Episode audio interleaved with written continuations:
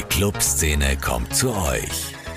Clubkultur mit Superfly-Spezialist Crazy Sonic. Hallo, ihr hört Rudis Podcast auf Radio Superfly. Wir befinden uns in der achten Corona-Woche. Das Land wurde und wird langsam wieder hochgefahren. Hochfahren ist ja auch so ein Wort, das man am Ende des Jahres nicht mehr hören wird können und das jeden Contest zum Unwort des Jahres gewinnen wird. Denn man hört es ebenso inflationär wie den Auslöser des ganzen Desasters. Einige nahmen allerdings das Hochfahren ein wenig zu wörtlich und fuhren zu schnell. In die Sackgasse der Schlagzeilen nämlich. So geschehen am 1. Mai, dem ersten Tag, als man sich also wieder offiziell oder halboffiziell mit zehn Freunden im gebührenden Sicherheitsabstand treffen durfte im Dotz Brunnenhof, einem Restaurant im 19. Bezirk, eines der Lokalitäten des polarisierenden Restaurant- und Clubbesitzers Martin Ho, wollte ein laut U-Bahn-Postille Österreich millionenschwerer Kaufhauserbe seinen 37. Geburtstag etwas ausgiebiger feiern. Blöd nur, dass einer seiner Freunde ihm weniger wohlgesonnen gewesen sein durfte. Er ging im Vorfeld zur Polizei und verriet die Geburtstagssause. Mehr noch, er streute die Fährte, dass dort Drogendealer ein- und ausgingen, beziehungsweise dass gar der Jubilar selbst einer davon sei. Angeblich ging dieser Freund dann auch noch zur Tarnung selbst auf das Event. Ja, und so kam, was kommen musste. Videos auf Social Media zeigen, wie Polizeiauto um Polizeiauto Freitagabend gegen 20 Uhr nach Döbling raste. Und dort das besagte Event auflöste. Fast mochte man meinen, man sah mehr Einsatzwagen als Teilnehmer an der besagten Chance. Dabei trafen die Beamten 22 durchaus eingezuckerte Menschen, die im Besitz verbotener Substanzen waren, nur offensichtlich keine Großdealer. Der Schuldige war allerdings sofort gefunden. Martin Ho veranstaltet Drogenpartys, rief es nun aus dem Boulevard. Nun, wer die Freundschaft mit Bundeskanzler Kurz seit Jahren so gern, so offen so schaustellte, wie auch seinen eigenen Besitz und dabei auch ab und an etwas überheblich daherkam, hatte also nichts Besseres verdient als die mediale Höchststrafe. Eine schleimige Brühe aus Schadenfreude und Häme rann nun wie Lava durch die sozialen und echten Medien, obwohl Martin Ho selbst nachweislich nicht an dem Event teilnahm. Selbst die FPÖ verlangte Aufklärung und strenge Strafen, weil man trotz des Desasters nicht gleich zu heulen begann und auf Facebook Scherze trieb. Noch verschärfter wurde das Ganze dadurch, dass Martin Hoos, sagen wir es mal so, nicht gerade als Sympathieträger bekannter Anwalt via Medien verlauten ließ, sein Mandant habe bereits um 20 Uhr am besagten Tag geschlafen. Wie bitte? Wie kann man um 20 Uhr schlafen? Zu Corona-Zeiten, wo doch überall die Post abgeht. Ja, wer sich mit den Hunden ins Bett legt, darf sich also nicht wundern, dass er mit Flöhen aufwacht. So geht der alte Spruch. Aber gleich mit so vielen Flöhen in Form von postpubertierendem Agro-Gossenjournalismus, der die Story nun bis zur Unkenntlichkeit aufblies und am Ende doch immer nur schreiben musste, dass es der 37-jährige Berufssohn war, der wohl hier einem Mitarbeiter des Dots im Brunnenhof ein wenig, sagen wir mal, Geld zugeschoben haben dürfte, um ihm das dortige Hinterzimmer aufzusperren. Am Ende zeigt es aber, wie langweilig allen schon gewesen sein muss, denn endlich war etwas los in der sogenannten Wiener Szene. Falco hätte damit seine Liebe freut. Und mit wohligem Schauer zog man sich die eigentlich recht fade Story einer gestürmten Geburtstagsparty immer und immer wieder rein und ließ die fiktiven Sektkorken knallen. Wie oft habe ich gelesen, so ein Tag, so schön wie heute. Martin Hoos Kopf muss rollen, denn er ist nicht jedem sympathisch. Zugegeben, auch ich musste über die vielen Memes, die man in der Folge zu sehen bekam, lachen. Aber ohne hier allzu sehr in die Bresche für Martin Ho springen zu wollen, dies veranschaulichte für mich auf allzu treffende Weise, wie verwundbar man ist, wenn man es am wenigsten vermutet hat. Ich habe natürlich auch hier versucht, für Rudis Podcast O-Töne für den äh, Podcast zu bekommen, doch allen war das Thema zu heiß.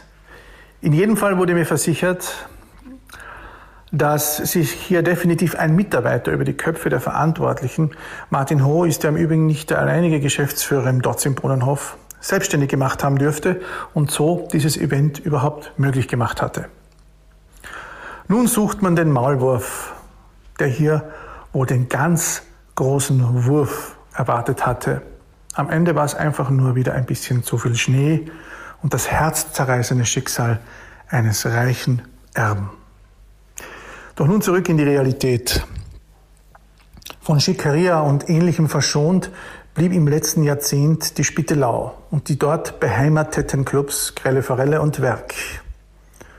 Johannes Biller aka Laminat aka Probermann ist einer, der dies entscheidend mitgetragen hat. In den letzten Monaten ist es auch um ihn, wie um alle, ein wenig ruhig geworden. Ab und an flackerte ein Stream des begeisterten DJs durchs Netz. Ich habe gedacht, ich rufe ihn für Rudis Podcast einmal an. Gehen wir's an, Jamas. Hallo Johannes. Hallo Rudi, grüß dich. Sag, was ist dir eigentlich lieber, Laminat oder Kobermann? Ja, das hängt äh, davon ab, in welchem Zusammenhang. Also Kobermann ist halt mein bevorzugtes äh, Künstler-Synonym, unter dem ich ähm, Musik veröffentliche und auflege. Und davor gab es zehn Jahre lang den Laminat oder das Synonym Laminat, welches von Kobermann abgelöst worden ist. Privat nennen mich Menschen Johannes und gute Freunde dürfen zu mir Hansi sagen. Und ich bin tatsächlich noch so einer, der äh, dich oft noch Laminat genannt hat. Du warst nämlich lange als Laminat eingespeichert. Aber gut zu wissen. Es glauben auch manche Menschen nach wie vor, dass ich im Nachnamen Laminat heiße, witzigerweise. Hat das was mit dem Boden zu tun oder mit der schnellen Musik, die damals vielleicht dich mehr inspiriert hat? Nein, das hat was total Hintergründiges zu tun und das ist wahnsinnig ausgefuchst. Und zwar, wenn man einen Laminatboden verlegt, dann legt man Platte auf Platte auf Platte. Und wenn man es extrem gut verlegt, dann erkennt man auch nicht, wo die eine Platte beginnt und die andere aufhört. Und das war damals auch mein höheres Ziel, so wahnsinnig gut aufzulegen, dass man nicht hört, wo die alte Platte aufhört und die neue Platte beginnt. Jetzt weiß ich's. Das ist wirklich ausgefuchst. Johannes, du hast viele Jahre die Geschehnisse in der Spittelau oder in den Spittelauer Clubs mitgestaltet. Zuerst in der Forelle und dann jetzt am Schluss im Werk. Wie geht's dir nun? Mir geht's sehr gut, Dankeschön. Ich habe, ähm, glaube ich, in, sowohl in der kleinen Forelle als auch im Werk einiges bewerkstelligen können. Habe dort ähm, wahnsinnig viele interessante Menschen kennengelernt, habe dort auch mit wahnsinnig vielen äh, äh, guten, netten Menschen großartige Dinge vollbringen können. Ob es das äh, Refugees Welcome äh, äh, äh, Party damals war, noch unter dem Matthias Balgavi mit dem Peter Ballon gemeinsam. Ähm, die Spittelauer Kernschmelze, ähm, dieses gemeinsame Projekt mit Jailer für Rolle und das Werk. Also ich glaube, es hat sich da einiges getan und ich finde nach wie vor, dass die Spittelau an sich äh, ein enormes Potenzial hat. Äh, ich traue mich gar nicht zu schätzen an, an, guten Wochen oder an guten Wochenenden, wie viele äh, hunderttausende Menschen sich dort bewegen. Also nicht hunderttausend, sondern hunderttausend. Ja. Ähm, da kann noch extrem viel passieren. Also ich bin auch sehr gespannt, was jetzt mit diesem ehemaligen Saha Hadid Gebäude von der SEG passiert. Angeblich kommt da jetzt ein Studentenwohnheim rein. Das ist halt schon extrem, extrem gut aufgegangen alles. Da gibt's dann noch die Tanzschule daneben für, für Menschen mit Sehbehinderung. Da gibt's die Ateliers, da gibt's die Feuer Eis. Das ist schon ein wahnsinnig kreativer Ort und der meiner Meinung nach in Wien seinesgleichen sucht. Also es gab zwar natürlich vor einigen Jahren dieses wunderbare Art Bermuda-Dreieck zwischen Flug, Flugwanne, Planetarium und der alten Prater Sauna, die auch das für mich damals mit dem ersten Prater unser wahnsinnig, wahnsinnig toll funktioniert hat und auch für damalige Verhältnisse einen wahnsinnigen, wie soll man sagen, eine Benchmark, wenn man das so mhm. neudeutsch sagen darf, gesetzt hat, gibt es halt jetzt in der Form nicht mehr. Dafür gibt es halt die Spittelau jetzt. Und da muss ich sagen, das ist nach wie vor ein, ein, ein wahnsinnig toller Ort für viele Menschen, glaube ich. Da gebe ich dir vollkommen recht. Das alte Flex ganz früher, bevor diese drei Clubs äh, damals dieses Dreieck gebildet haben, kann man vielleicht auch noch nennen, dann mit dieser Achse Badeschiff und so. Ähm, ja, du bist ja dann aus der Forelle ausgeschieden, das lassen wir jetzt mal so stehen, und bist aber relativ schnell dann ins Werk übersiedelt, beruflich. War da dein Ehrgeiz besonders groß, weil du vielleicht in der Forelle nicht ganz freiwillig weggegangen bist? Naja, ich bin einerseits freiwillig gegangen, weil ich meinen Geschäftsführer zurückgelegt habe. Punkt eins. Punkt zwei, das mit dem Ehrgeiz, ähm, will ich arbeitslos sein? Ja, dann habe ich natürlich einen gewissen Ehrgeiz entwickelt, um nicht arbeitslos zu sein. Wollte ich weiter in einem Club arbeiten? Ja, dann war mein Ehrgeiz groß, weiter in einem Club zu arbeiten, weil so viele Cluboptionen gab es in meiner, in meiner Welt und in meiner, für meine Person dann auch nicht. Also mir wäre sonst doch nicht wirklich viel eingefallen. Es ist ein Lotto 6, wenn man dann sozusagen ums Eck runterkommt. Ich meine, das Werk hatte ja vorher gar nicht so jemanden, so ein, wie nannte man deinen Job, Programmchef oder Chefbooker? Äh, das gab es ja, glaube ich, vorher. Gab es natürlich äh, den, den, den Benjamin, der natürlich davor der Programmchef von Booker war. Der hat, ich weiß nicht wie viele Wochen und Monate davor aufgehört. Dann gab es dort natürlich einen Posten zum Nachbesetzen und nachdem die Nachbarschaft mit dem Werk immer zwischen mir und dem Stieg sehr gut funktioniert hat, hat man sich ja damals auf ein Bier getroffen und hat gesagt, na probieren wir es halt einmal.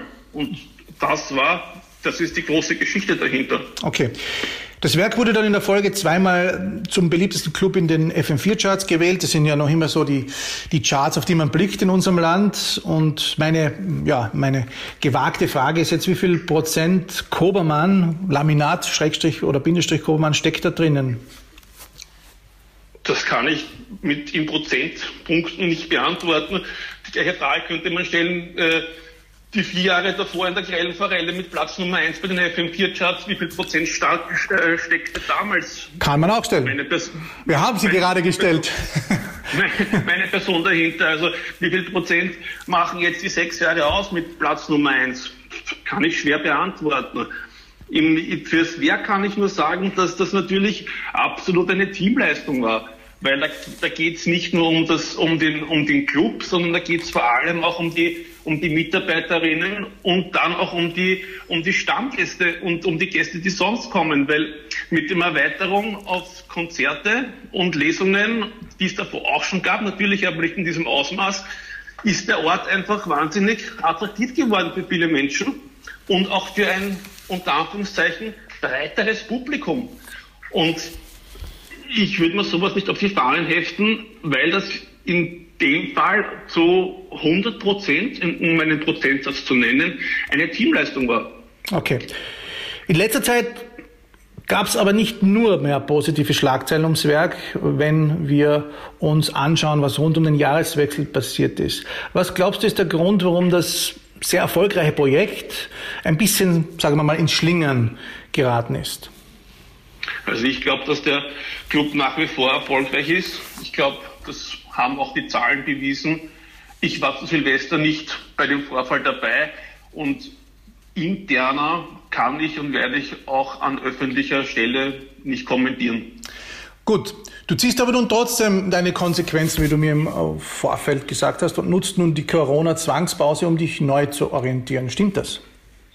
Also ich ziehe keine Konsequenzen. Ich habe äh, quasi einen neuen, einen neuen Lebensabschnitt, nachdem mhm. ich seit 25.12.2019 stolzer Papa bin. Gratuliere noch von meiner Seite hier offiziell. Dankeschön. Äh, und ich schon äh, immer wieder mit dem Gedanken gespielt habe, dass äh, das Nachgeschäft äh, mehr und mehr zu verlassen, sehe ich einfach jetzt auch diese diesen, diese Zäsur in unser aller Leben als eine weitere Möglichkeit, mich neuen Herausforderungen zu stellen.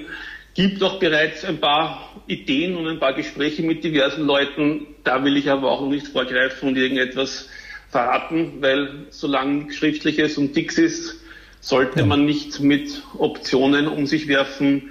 Ähm, aber ja. Das übliche, das übrige Team im Werk bleibt oder weißt du etwas, äh, gibt es da jetzt sozusagen ein großes Kommen und Gehen? Man weiß ja natürlich auch noch gar nicht, wann es wieder aufsperren darf. Also ich kann nur von meiner, ich kann, ich kann, nur, von, ich kann nur das sagen, was ich von, von was ich als Person beschlossen habe. Ähm, es kann natürlich immer alles noch, immer alles noch immer irgendwie passieren und vielleicht kehre ich als Veranstalter in, in, in einen der beiden Clubs zurück oder in irgendeinen Club zurück oder sonst irgendwie.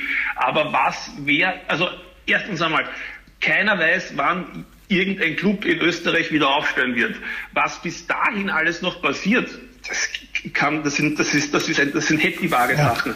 Der eine macht sein Studium fertig, der andere verliebt sich, der dritte beschließt, nach Neuseeland zu gehen, um Schafe zu züchten. Wer weiß, genau. was auf uns zukommt noch. Das ist eine schöne Überleitung zur nächsten Frage. Wiens Clubszene ist ja besonders hart durch den Shutdown und die ganze Corona-Krise getroffen. Nicht nur Wiens Clubszene übrigens, auch die weltweite Clubszene. Was denkst du jetzt eigentlich darüber so mit äh, gebührendem Abstand, über diese ganze Vergänglichkeit des Feierns und über diese Zwangspause vom Techno?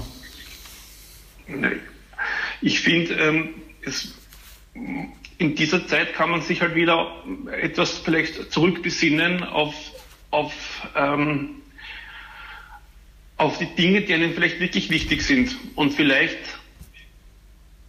ist es auch gut so, dass die Leute, die eben am Wochenende gerne ausgehen und gerne tanzen gehen und gerne feiern gehen, dass es dann vielleicht in, in ferner Zukunft wieder mehr äh, eine Besinnung dahin gibt, dass sie sagen, ähm, ich wertschätze das Ganze ein bisschen mehr.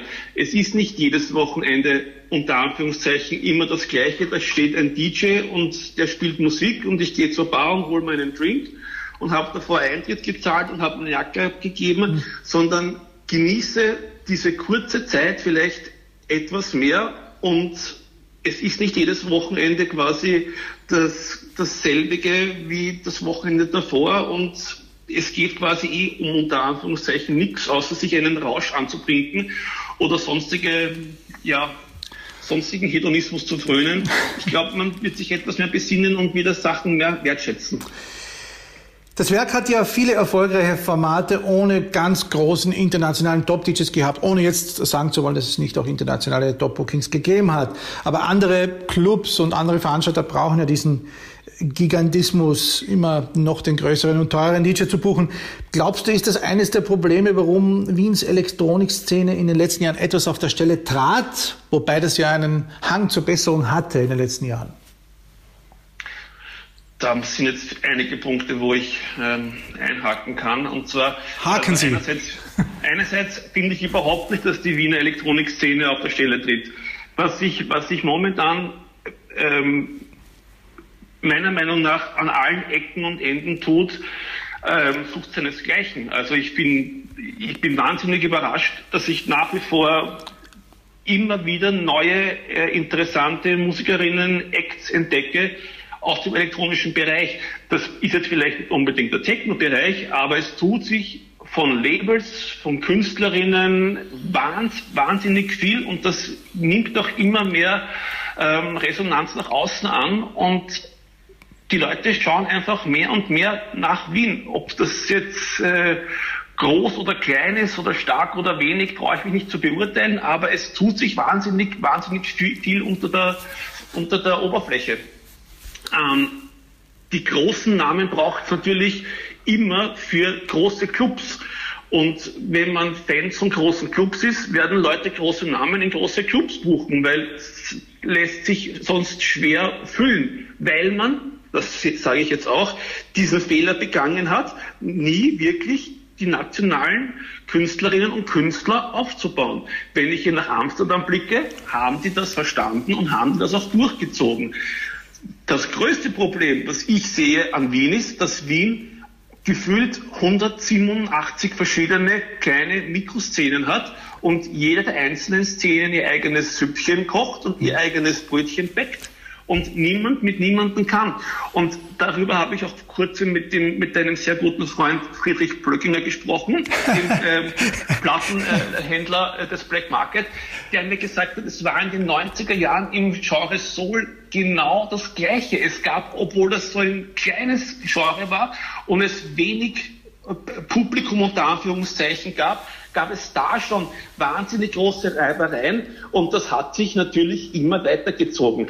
Das, der Kali kam mit der Susi nicht und der Michi hat schon damals gesagt, dass die Anita einen Vollvogel hat. Und so ist das einfach in Wien. Und je früher man sich damit abfindet, desto leichter wird es für einen selbst, glaube ich auch. Wobei man dem Friedrich Blöckinger, wenn man ihm hierbei schöne Grüße ausrichten darf, sagen kann, er kocht ja auch gern sein Süppchen. Natürlich, ich, ich möchte den Friedrich gar nicht, ich möchte nicht, nicht unbedingt irgendjemanden jetzt ausnehmen und sagen, es gibt diesen oder jenen oder die oder jene Person, die mit allen gut kann und wo alle quasi einen gemeinsamen Nenner finden. Nein, das ist einfach wahrscheinlich auch eine gewisse Mentalität von uns Österreicherinnen oder ich, ich weiß einfach nicht, oder von uns Wienerinnen, dass man Hallo sagt, sie umdreht und sagt, was ist denn das für ein A. Punkt, Punkt, Punkt. Ja. Das ist, ja, in Wien kennt man sich halt auch gerne von wegschauen. Das, das, halt das, so. hat, das könnte man nicht treffender sagen. Sehr schön, dass du das so zusammengefasst hast. Nun, du bist, warst ja auch selbst, bist und warst Journalist. Ich weiß nicht, darf ich sagen, bist, warst. Du bist ja nie, man, man, man, man ist es ja immer, glaube ich. Du bist DJ, Producer, Sammler, Booker, Musikfreak. Ähm, und eben auch nie um Extrovertiertheit verlegen, habe ich da geschrieben. Du warst jetzt auch einer der Ersten, der in dieser Corona-Krise relativ innovativ gestreamt hat. Dann, als die große Streaming-Masse begann, hast du aber wieder, äh, kam mir zumindest vor, früh damit aufgehört. Was sind denn deine Gedanken zu diesen ganzen Streams? Im Wohnzimmer? Also, ich kann dir das, das ist auch. Ich habe das auch, glaube ich, irgendjemandem schon noch erzählt. Ich glaube, das war das dem, dem Sandro vom, vom, vom Falter, habe ich das schon erzählt. Äh, es ist im Endeffekt war es ganz einfach.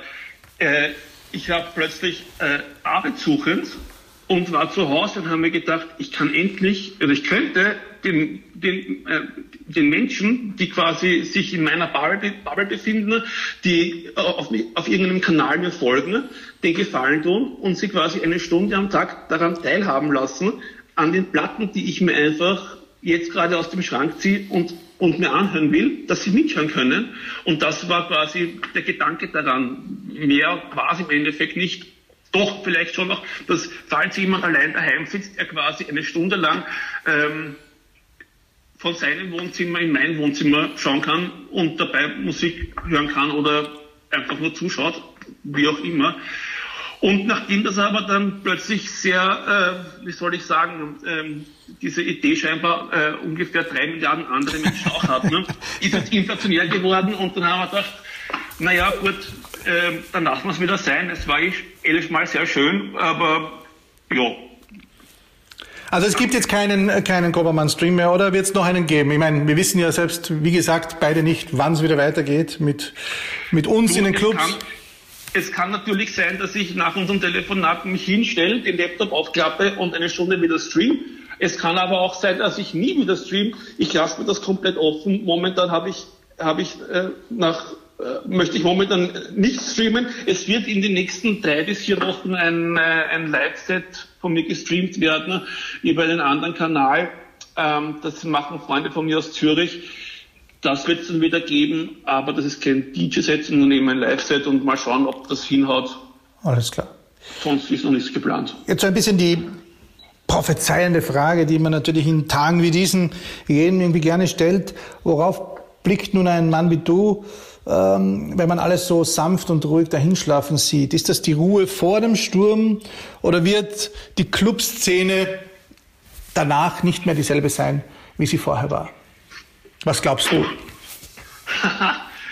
ähm, die Clubszene in Wien wird, wenn es alle überleben, glaube ich, dieselbe bleiben.